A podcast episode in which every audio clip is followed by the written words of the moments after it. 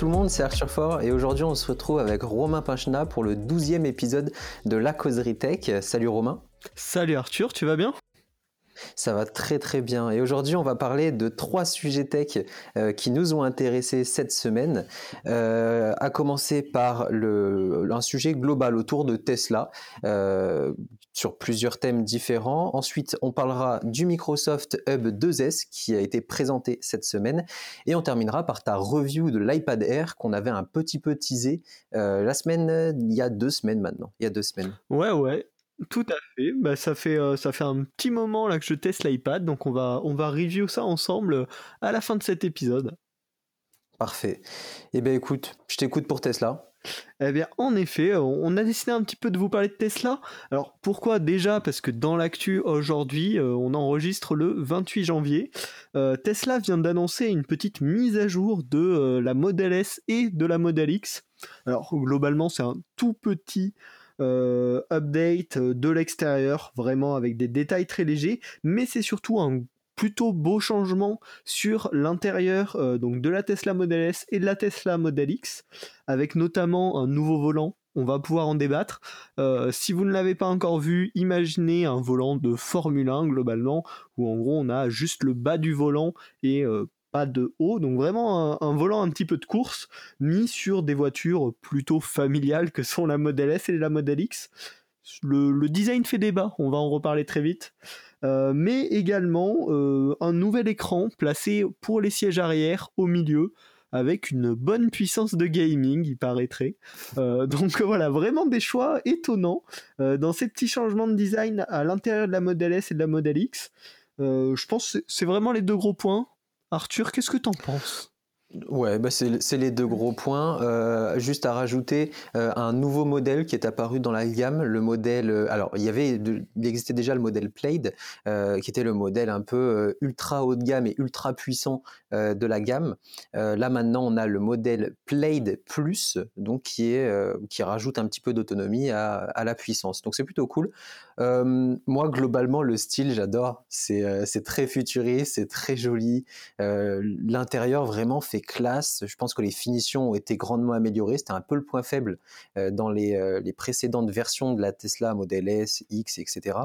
Euh, là, apparemment, ça a été amélioré et, ce côté un petit peu futuriste avec le, volant, le volant typé course, mais qui, moi, me fait pas vraiment penser à la course, fait vraiment plus penser au futur. Je trouve ça plutôt cool.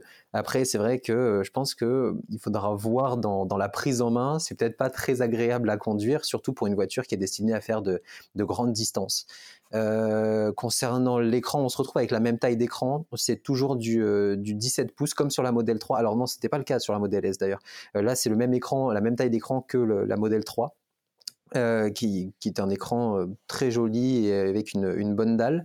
et comme tu le disais, ils ont rajouté de la puissance graphique pour faire, euh, pour faire tourner des jeux vidéo. Ça, c'est assez marrant.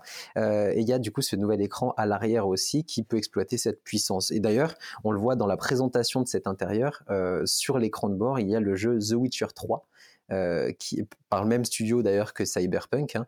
Euh, donc euh, donc c'est assez c'est assez marrant de, de, voir ça. Je sais pas si toi ça te fait envie de, de jouer dans une voiture comme ça. Est-ce que tu trouves qu'il y a un réel intérêt surtout? Ah ben là moi je, je, je pense que ça s'est ressenti dans ma présentation rapide, hein. mais j'ai du mal à comprendre ce redesign. Qu'est-ce qu'est-ce qu'ils nous ont foutu? Enfin c'est rigolo sur le principe et, et Tesla c'est aussi pas mal débarqué, démarqué, a pas mal communiqué là-dessus avec les petits je crois, des animations de Noël sur la Tesla Model X, des choses comme ça. Là, on continue un peu dans ce délire de c'est une voiture, mais c'est aussi du fun. On sort de ce qu'on attend. Pourquoi mettre en avant un jeu euh, sur un redesign d'une voiture? Pourquoi mettre en avant de la puissance graphique sur une voiture qui, on le sait, de, qualité de finition extérieure, euh, ça pêche un petit peu. On attend des améliorations à ce niveau-là pour que ces voitures valent leur prix par rapport à la concurrence. Hein. Euh, et voir de l'argent investi dans ces parties-là qui sont certes fun, mais euh, on va se le dire, complètement inutiles. Euh, il y a peut-être un utilisateur sur 100 qui va à un moment jouer à un jeu comme ça, histoire de tester sur sa Tesla, mais c'est clairement pas nécessaire. donc ouais, j'ai du mal à comprendre. Et puis ce volant, bon, ce volant, pourquoi mettre un volant de course sur une voiture familiale? Je ne comprends pas. J'imagine. Qui utilise un volant Qui utilise un volant en 2021 pour conduire? On parle d'une Tesla. J'aime beaucoup ta réflexion. Tu devrais, à mon avis, travailler dans les équipes de design chez Tesla. C'est clairement l'argument qu'ils ont dû se dire. On a de l'autopilote. Dans deux ans, ça marche. Et les gens n'auront même plus besoin de volant. Le volant s'efface. Et c'est bien évidemment la philosophie derrière ça. Mais la réalité la réalité, on en est bien loin aujourd'hui. Ça fait plusieurs années qu'on annonce de la conduite autonome. La conduite 100% autonome, on en est très très loin. Euh, et aujourd'hui, on ne peut pas laisser le volant s'effacer. Aujourd'hui, on doit mettre les mains sur le volant pour conduire, et ça risque de durer encore pendant quelques années. Euh, donc, euh, c'est une voiture de science-fiction, mais dans la réalité. Ouais, non, mais c'est ça. Moi, je vois clairement ce, volant se rétracter et passer sous la planche de bord euh, pour laisser place au divertissement sur la dalle 17 pouces, honnêtement. Hein. Honnêtement, je me vois vraiment sortir ma manette et jouer à The Witcher 3 euh, pendant un long road trip. Donc, non, ce serait.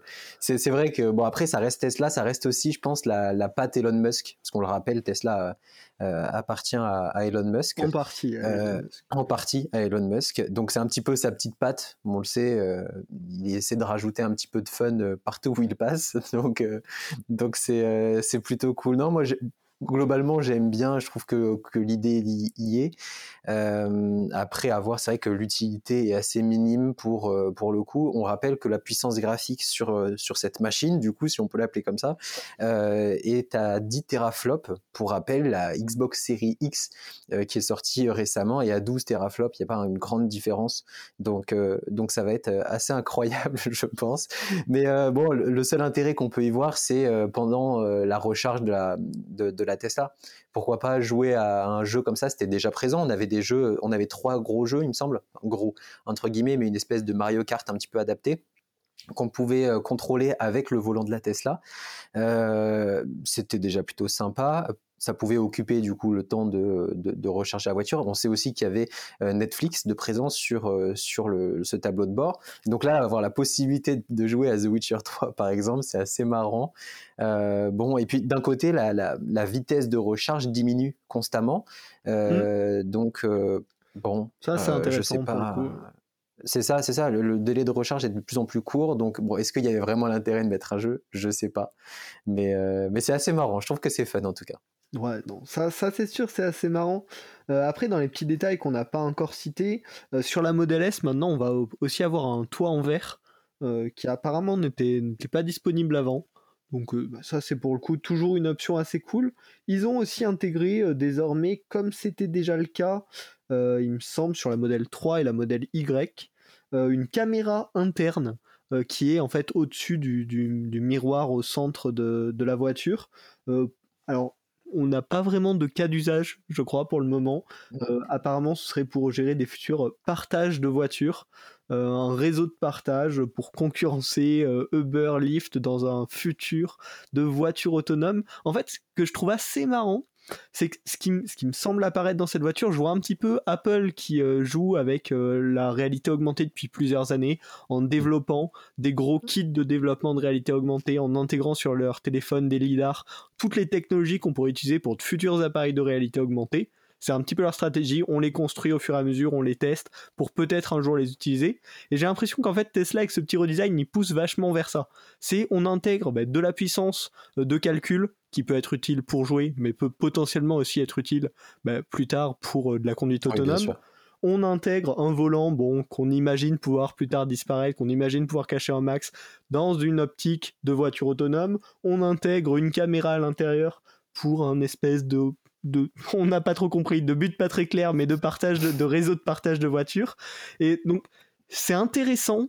Et en même temps, avec les problèmes de finition qu'ont les Tesla aujourd'hui, bah, c'est dommage de ne pas rééquilibrer un petit peu les innovations. Euh, certes, préparer le futur, mais aussi euh, assurer un, présent euh, de meilleure qualité pour, pour les acheteurs qui achètent en 2021. Oui, tu as raison. Alors après, concernant les, euh, les qualités de fabrication, euh, etc., c'est aussi amélioré normalement euh, au même titre que la Model 3 2021 a été améliorée.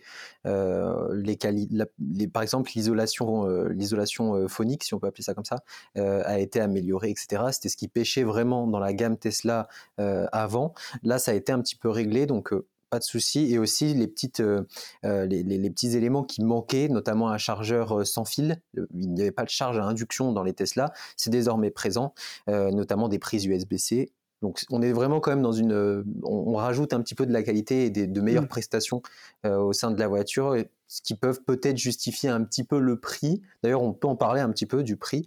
on est à, pour le modèle entrée de gamme, qui est du coup le modèle grande autonomie, pour la Model S. Hein. On est à 89 000 euros, 119 000 euros pour la Model S Plaid et 139 000 euros pour euh, la Model S Plaid Plus. Donc euh, c'est quand même des, tarifs euh, assez élevés. mais pour ce tarif-là, on a l'arrivée aussi, on l'a pas dit, d'un coffre automatique. On peut ouvrir, comme dans plein de voitures à moins de 30 000 euros maintenant, on a un coffre automatique. et ça, c'est bien vu. Et ça, c'est bien vu. Oui, oui, grosse, euh, gros, gros, gros changement. Euh, par contre, non, ce qui, ce qui, est intéressant dans la modèle S Play Plus, euh, comme tu m'en parlais juste avant qu'on commence ce podcast, c'est l'autonomie qui commence à devenir vraiment importante, quoi. Et bah, ça, qu'il était déjà.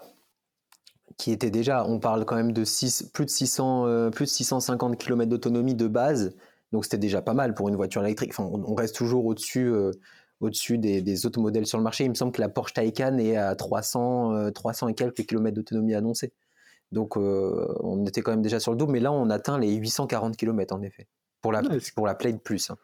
Ce qui fait clairement des autonomies de voitures euh, essence aujourd'hui, du 800 km, c'est clairement des, des, chiffres normaux pour une voiture essence ou diesel.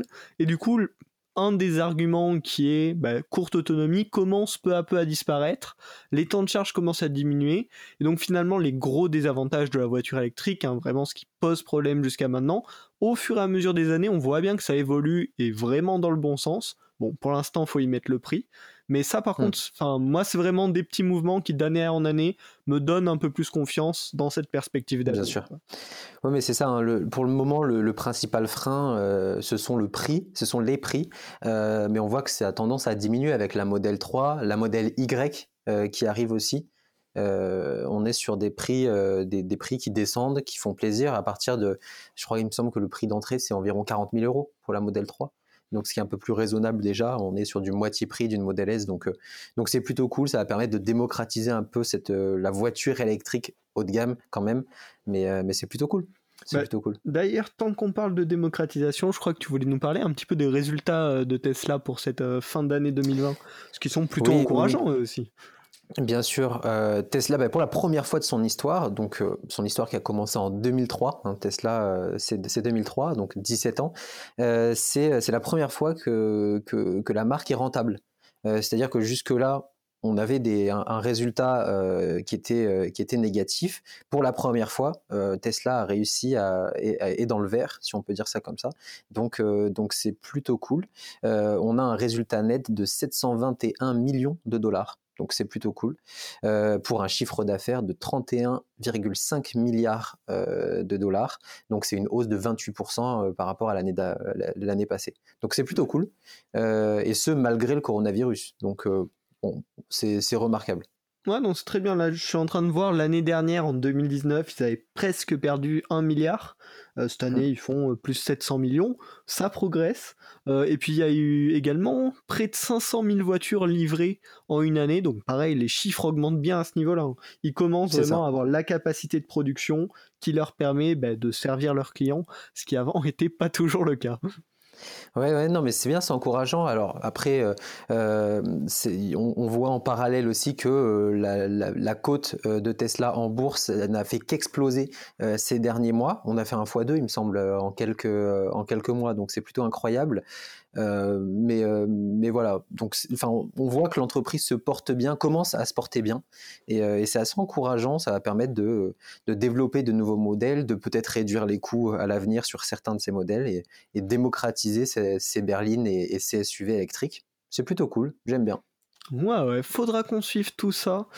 Sur la causerie tech, bon, je pense que l'histoire de la bourse, peut-être que ça nous réserve de belles surprises, parce qu'aujourd'hui c'est très nettement surévalué si on le compare notamment à, d'autres entreprises euh, qui produisent des véhicules. Euh, donc ça pourra peut-être intéressant, peut-être qu'on aura des petites histoires sympas à vous raconter dans la causerie tech. Est-ce qu'on passe à un autre géant qui est bien valorisé aussi? Microsoft? Bah oui, Bien sûr, eh ben on peut parler de Microsoft euh, qui a présenté du coup cette semaine, il me semble, euh, le Microsoft Hub 2S, donc la deuxième version du Microsoft Hub. Mais qu'est-ce que le Microsoft Hub? Eh ben c'est tout simplement un tableau blanc un tableau blanc, alors destiné aux grandes entreprises, euh, c'est euh, grosso modo un ordinateur géant qui permet de remplacer un tableau euh, qui se décline en deux versions, donc du 50 pouces et du 85 pouces, donc quelque chose de plutôt grand. Et, donc Microsoft revient avec cette, cette deuxième version euh, qui est clairement destiné aux entreprises. Hein. Euh, on a des tarifs extrêmement élevés.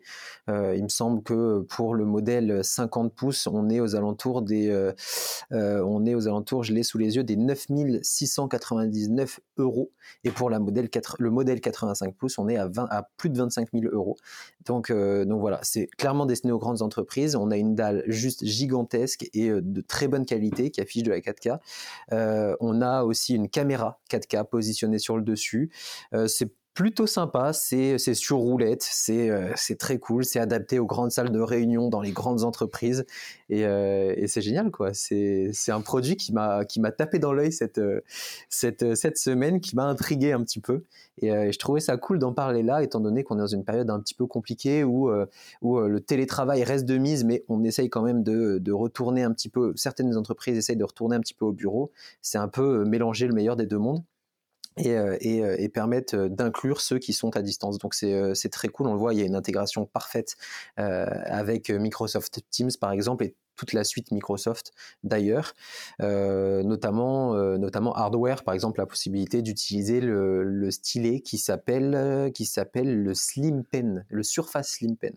Toujours des noms très agréables, et notamment aussi le petit, le petit dial euh, je ne sais pas si tu te souviens de ce que c'était, on en avait parlé dans un épisode. Petit pad euh, un petit peu arrondi là qui. C'est ça, la molette. Euh, voilà, c'est ça, la molette qui peut se sémenter sur l'écran et, et, faire afficher, par exemple, des palettes de couleurs ou autres. Donc c'est assez cool. c'est un produit qui m'a qui m'a intrigué c'est vrai que c'est un produit, bon, clairement professionnel, mais qui fait rêver, hein, et on en a besoin un petit peu de rêver aujourd'hui. Et c'est assez marrant parce que quand on regarde du coup ces caractéristiques, t'en as parlé, hein, euh, caméra 4K, euh, grand angle, euh, un micro aussi qui est fait pour animer des salles de réunion, c'est-à-dire micro longue portée, qui capte les bruits, euh, les, bruits de fond et arrive à les supprimer par lui-même. Donc c'est vraiment un produit qu'on peut utiliser pour des réunions où il y a une partie euh, des collaborateurs qui sont dans la pièce et puis une autre partie à distance. Donc clairement un produit qui s'adapte à aujourd'hui. Mais en même temps, ça peut être aussi un produit de collaboration euh, physique si tout le monde est dans la même pièce.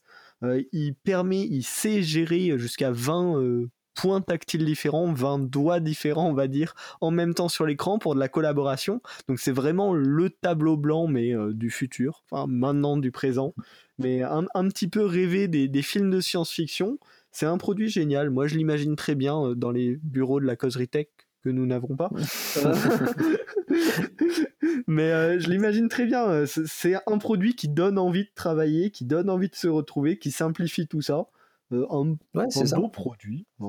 Ouais, tout simplement, un super beau produit, euh, euh, surtout sur, avec la version sur roulette, je trouve ça incroyable, je trouve ça vraiment magnifique. à rajouter que c'est quand même un produit qui est sécurisé, parce qu'on parle quand même d'un ordinateur hein, qui est derrière, c'est-à-dire qu'il y a un processeur, il a tout d'un ordinateur autonome. donc pour sécuriser tout ça, on retrouve aussi un lecteur d'empreintes digitales au pluriel, c'est bien précisé sur le site internet, et aussi Windows Hello, hein, qui, est la, qui est un peu le, Face ID de Microsoft donc euh, qui permet de déverrouiller euh, par reconnaissance faciale et donc avec plusieurs pour plusieurs personnes euh, cet objet. Donc donc c'est plutôt sympa. Je trouve que c'est je trouve que c'est cool et ouais tu as, un peu résumé le truc. C'est c'est un produit qui donne envie de travailler. Donc donc très bonne idée. Grosso modo c'est un petit peu tout, tout ce que j'avais à dire dessus. C'est juste un, un truc fun aussi. Un truc fun à découvrir qui fait plaisir qui fait rêver. Ouais Et ça s'implante d'ailleurs bien dans la gamme Microsoft Pro qu'on a actuellement avec le, Microsoft Studio. Tu sais, c'est l'ordinateur Studio 2 maintenant. c'est l'ordinateur qui pouvait pivoter. D'ailleurs, on retrouve un petit peu le même style.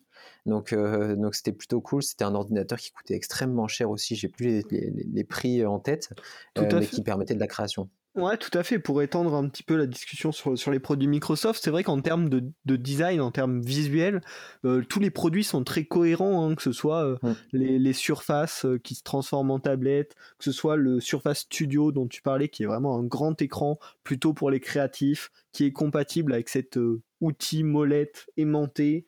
Euh, qui a un écran qui se plie, euh, enfin, qui est vraiment voilà l'outil du créatif rêvé, une grande dalle sur laquelle on peut dessiner, mais qu'on peut aussi utiliser comme ordinateur.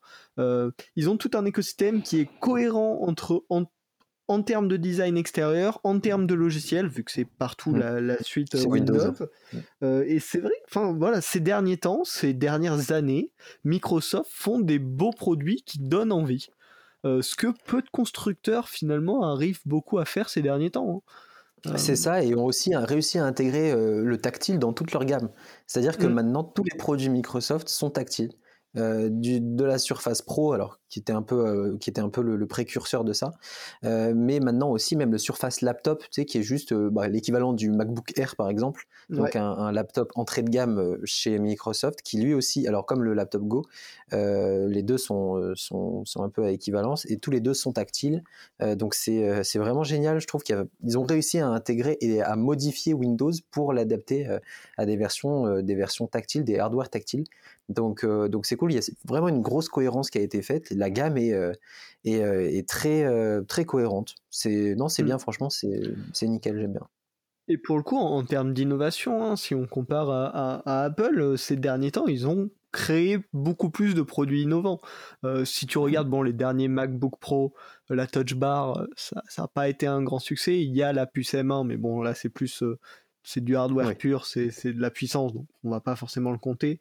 Mais même les, les, derniers Mac, bon, ils sont un petit peu joli, il y a de la grosse puissance derrière, mais c'est pas en termes d'extérieur, en termes de fonctionnalité, ça n'a pas beaucoup bougé ces derniers temps. Là où Microsoft teste des choses, propose des outils très innovants, euh, ce, petit pad là, cette petite roulette, bah, c'est innovant, ça sert à un public cible, à un public spécifique, mais c'est innovant, ça donne envie et c'est des bons produits à considérer euh, pour de l'utilisation euh, professionnelle. Hein. Ouais, je suis tout à fait d'accord. Je suis tout à fait d'accord. Juste euh, petit bémol, euh, pour moi toujours, les matières utilisées parfois par Microsoft sont un petit peu bizarres dans leur gamme, notamment l'Alcantara sur des claviers. Je trouvais ça un petit peu bizarre, mais bon, c'est c'est tout. globalement, c'est très bien. Il n'y a, y a aucune, aucune faute de goût euh, et, et, et, de, de, cohérence. Donc, pour moi, ces dernières années, c'est aussi très très cool que du positif.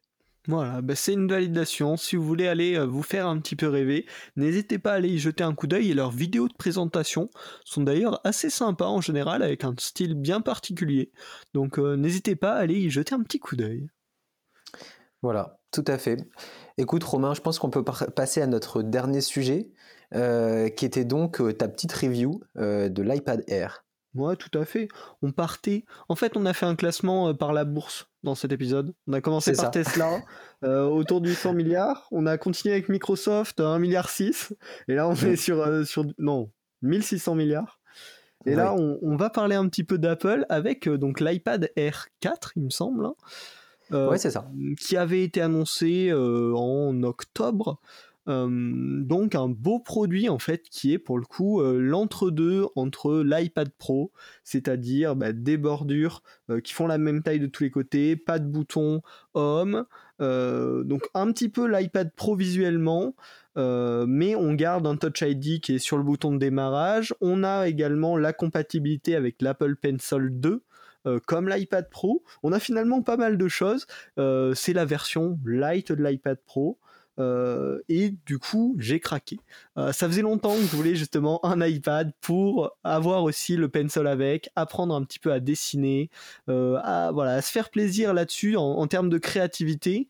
Ce qui manquait avec les iPads pas pro avant, bah, c'est qu'ils n'étaient pas compatibles avec le, dernier Pencil. Là, c'est chose faite. On m'a encouragé. J'ai vu trop de vidéos qui disaient que c'était vraiment génial pour le design. Donc, je me suis lancé. à Noël, iPad Air, du coup, 64 Go en gris sidéral, parce qu'il faut rester cohérent. et bah, j'en suis juste super satisfait. C'est un produit génial. J'ai toujours été fan des iPads parce que je trouve que c'est un rapport qualité-prix euh, complètement dingue. Euh, là, donc, c'est un produit à 600 euros. Euh, hmm. Clairement, c'est mieux que n'importe quel ordinateur que tu peux avoir à 600 euros aujourd'hui pour n'importe quelle personne qui fait juste de la consommation de contenu, des réseaux sociaux et un petit peu de, de, de mise en page des fois. Complètement suffisant. C'est un produit rapide avec un joli écran. C'est pas de l'OLED, mais c'est un très joli écran quand même. Ça pose pas de soucis. Enfin, même pour euh, des personnes habituées comme toi ou moi, Arthur, c'est vraiment, c'est vraiment une belle qualité. Euh, et euh, bah, l'Apple Pencil, c'est juste génial. Ouais, mais, euh, mais c'est vrai que c'est un, produit avec un rapport qualité-prix juste extraordinaire. Et c'est, je pense que c'est un peu ce qui peut le définir, cet iPad Air, qui se place entre l'iPad, euh, l'iPad classique, hein, nommé juste iPad, et euh, l'iPad Pro. C'est vraiment l'entre-deux et c'est un entre-deux cool et assez fun d'ailleurs, même au niveau des couleurs. Donc, donc plutôt, plutôt sympa cet iPad. c'est un truc que j'aimerais bien me procurer d'ailleurs. Je, réfléchissais un petit peu à me prendre un iPad pour pouvoir euh, lire du contenu. Euh, et je mm. pense que ça doit être génial pour de la lecture. Bah, alors, en effet, je l'utilise pas mal pour de la lecture, notamment sur la plateforme Medium, euh, sur des articles de blog et tout. C'est très confort parce qu'il est pas très lourd. il se tient bien en main vu qu'il a des bordures plates. Et puis voilà, vraiment l'écran a une bonne qualité. Également, ce que j'ai pas mal utilisé sur cet iPad, bah, c'est les applis de dessin et de 3D. Euh, j'ai testé une appli qui s'appelle Shaper 3D qui permet de faire un petit peu d'architecture, un petit peu de création de pièces mécaniques en 3D avec le pencil. C'est super agréable à utiliser. Euh, la puissance euh, de l'iPad permet largement de faire tourner ces logiciels et de faire des petites créations, de les exporter, même de les réutiliser derrière sur des projets sérieux. C'est la plus la plus puissante hein, de toute façon. Hein, de la gamme. L'iPad Pro pour l'instant n'a pas été mis à jour et voilà, on est sur la A14 il me semble. Euh, alors qu'on est sur la A12Z Bionic, quelque chose comme ça, pour l'iPad Pro. Ouais. Donc euh, il, y a une différence de puissance. Ouais. Normalement, c'est ça, deux têtes. bien vu, bien vu. Et euh, voilà, après, pareil, pour tous ceux qui ont envie de se mettre un petit peu au dessin, à la création graphique, moi j'ai utilisé Adobe Illustrator, j'ai utilisé une appli qui s'appelle Concepts. c'est génial, en fait, tu as un plan de travail infini. Mmh.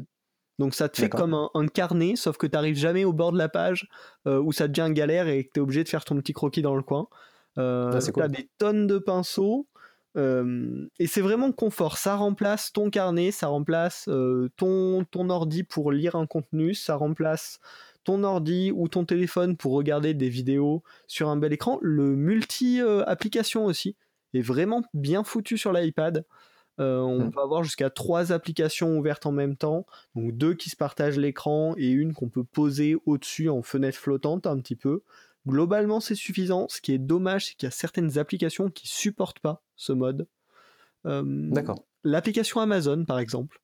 Je ne peux pas ouvrir l'application Amazon en app secondaire, ce qui est assez dommage parce que souvent c'est quand je vais lire du contenu, quand je vais regarder une vidéo, ça va parler d'un produit et euh, j'ai envie de regarder bah, combien il coûte, où est-ce que je peux le commander? Bah, L'application Amazon ne va pas être compatible là-dessus. Donc il y a deux, trois. En fait, c'est plus voilà, des applications mal optimisées qui des fois dégradent un petit poil l'expérience. Mais sinon, c'est un objet que je peux clairement conseiller soit à tous ceux qui aiment un petit peu la partie créative pour se faire plaisir, pour découvrir des domaines, soit à ceux qui ont besoin d'un appareil efficace et qui va durer longtemps pour faire les tâches du quotidien qu'on peut faire sur euh, Internet globalement. Moi, je vois, c'est sympa. Moi, l'idée que j'avais, c'était de le prendre euh, pour mettre, euh, pour utiliser euh, en parallèle de mon Mac, pour faire un petit peu de création, notamment en infographie. Euh, mmh. pour pouvoir faire un petit peu de, dessin dessus avec Illustrator et, euh, et, du coup et le faire passer facilement sur, euh, sur mon Mac pour pouvoir retravailler tout ça en vectoriel. Quelque chose que je trouvais que je trouve plutôt cool. C'est un peu l'utilisation que j'en aurais de lecture et création via Illustrator, via Suite Adobe en général. Mais, mais c'est assez cool. Je savais pas du tout qu'on pouvait faire de la 3D sur, sur l'iPad. Après, la puissance, du coup, ne l'empêche pas, mais, mais, mais c'est cool, c'est vraiment sympa. Le seul truc que je trouvais un petit peu dommage par rapport au, au Pro, c'est la taille des bordures, qui était un petit peu plus grosse. Après, je pense que c'est quelque chose qui s'oublie assez, assez rapidement en réalité. Ouais, c'est surtout flagrant si tu les mets côte à côte. Quoi. Mmh. Alors, pour, ouais, pour te répondre, tu seras pas déçu pour utiliser la suite Adobe sur, sur l'iPad. Elle s'étend au fur et à mesure et ça fonctionne super bien. Pour les bordures, c'est clairement, enfin voilà, c'est clairement un truc qu'on oublie. Ce qu'on oublie moins, par contre, c'est le Touch ID. Moi qui étais bien habitué sur mon iPhone XR, 10R, à Face ID, euh, le Touch ID, euh, je, n'en peux plus. Euh, ça, c'est quand même un point. Quand on est habitué à déverrouiller son téléphone juste avec son visage sans même s'en rendre compte, à chaque fois devoir chercher le bouton Touch ID de son iPad pour le déverrouiller, ça, ça c'est un point qui me gêne. mais franchement, vu que c'est une des seules différences presque avec le Pro pour 300 euros, bon, je préfère avoir ce Touch ID et un dernier point intéressant, c'est qu'on peut l'utiliser en sidecar avec le Mac en tant qu'écran secondaire. J'ai testé, ça marche super bien, t'as même pas besoin de brancher l'iPad au Mac, ça se passe en Wi-Fi. et du coup, bah, tu transformes en littéralement deux clics depuis, depuis ton Mac, ton iPad en écran secondaire. donc c'est vachement pratique si tu as besoin Ça passe par AirPlay, c'est ça? Ouais, enfin c'est oui, c'est une sorte d'AirPlay. Ouais. Euh, je sais pas exactement techniquement comment ça marche, mais ouais, c'est euh, un comme un AirPlay, c'est-à-dire on choisit l'iPad en deuxième écran via la petite barre euh, en haut du Mac et ben, en deux secondes plus tard, c'est bon, c'est mis en place et ça fonctionne. Ouais, c'est top. Non, vraiment, bah, puis c'est en tout cas super bien intégré dans l'écosystème, c'est certain. Donc, donc vraiment, ouais, c'est un produit qui, qui m'attire, qui a l'air cool. Tu vois, tu, là, tu vas déclencher un truc chez moi, j'ai envie de le prendre. je vais déclencher l'achat. Non, non, c'est vraiment bien. Et voilà, seule, seule limite, si vous avez des, des usages spécifiques, euh, des applications que vous utilisez qui sont euh, des sites web, des choses comme ça, vérifiez que ça marche bien, c'est bien compatible. Là, par exemple, j'ai voulu utiliser euh, bah, Zencaster, l'outil qu'on utilise pour enregistrer le podcast depuis l'iPad. Bah, c'est pas pris en charge. parce que les navigateurs qu'on a depuis un appareil mobile vu que l'iPad est sous euh, iPadOS qui est en fait iOS plus ou moins, euh, c'est pas pris en charge. Du coup, voilà, il y a quelques petits trucs spécifiques comme ça, euh, mais sinon, vraiment, dans l'expérience globale, c'est génial, c'est fluide. Ouais, donc le petit conseil, vérifiez bien si c'est adapté à votre utilisation avant de, avant de craquer et de remplacer votre machine actuelle par un iPad. C'est ça. Pour le coup, si on peut, lorsqu'on peut se rendre en Apple Store, euh, vous pouvez tout à fait euh, ouvrir les apps que vous voulez tester dessus en général. Euh, donc n'hésitez pas. Complètement. Et vous pouvez aussi venir discuter avec Romain via Twitter si vous avez des questions par rapport à, à ce produit et à l'utilisation. je pense qu'il sera ravi de vous répondre. Bien sûr, et si vous vous rendez en Apple Store pour tester un iPad, n'hésitez pas à laisser la page du podcast La Causerie Tech ouverte sur l'iPad afin de faire un petit peu de pub dans les Apple Store, on connaît. Hein. Évidemment, évidemment. Alors, il faut attendre que les Apple Store réouvrent pour ça, mais, euh, mais vous pourrez y aller quand, quand ce sera OK. on parle à nos auditeurs du futur, on parle à nos auditeurs du futur, c'est vrai, c'est vrai, c'est vrai. Bon, ben, j'espère que ce petit euh, débrief euh, t'aura motivé, peut-être, Arthur, euh, et que ça aura aidé certains de, de, nos auditeurs indécis. Est-ce que tu as un petit mot de la fin pour ce podcast qui s'est déroulé dans le calme pour une fois? C'est vrai, c'était un podcast très calme, très chill. Euh, mais non, j'ai pas de, mots spécifiques à vous dire. Comme chaque semaine, euh, on vous invite à partager le podcast, à, nous faire un petit compte rendu de ce dernier, si vous avez le temps, si vous le voulez, euh, via Twitter notamment ou, autre. En tout cas, on met nos réseaux sociaux en description à chaque fois. voilà, on vous remercie toujours de nous écouter et, on espère que vous avez apprécié cet épisode. Romain, je te laisse le mot de la fin. Alors, euh, bah, moi, si j'ai mon petit mot de la fin, j'aimerais vous dire que si jamais vous vous retrouvez dans une situation où vous devez designer euh, un volant de voiture, bah, faites-le tester à des utilisateurs et vérifiez qu'on peut utiliser le volant au quotidien. Euh, merci d'avoir écouté la causerie tech et à très bientôt. Salut.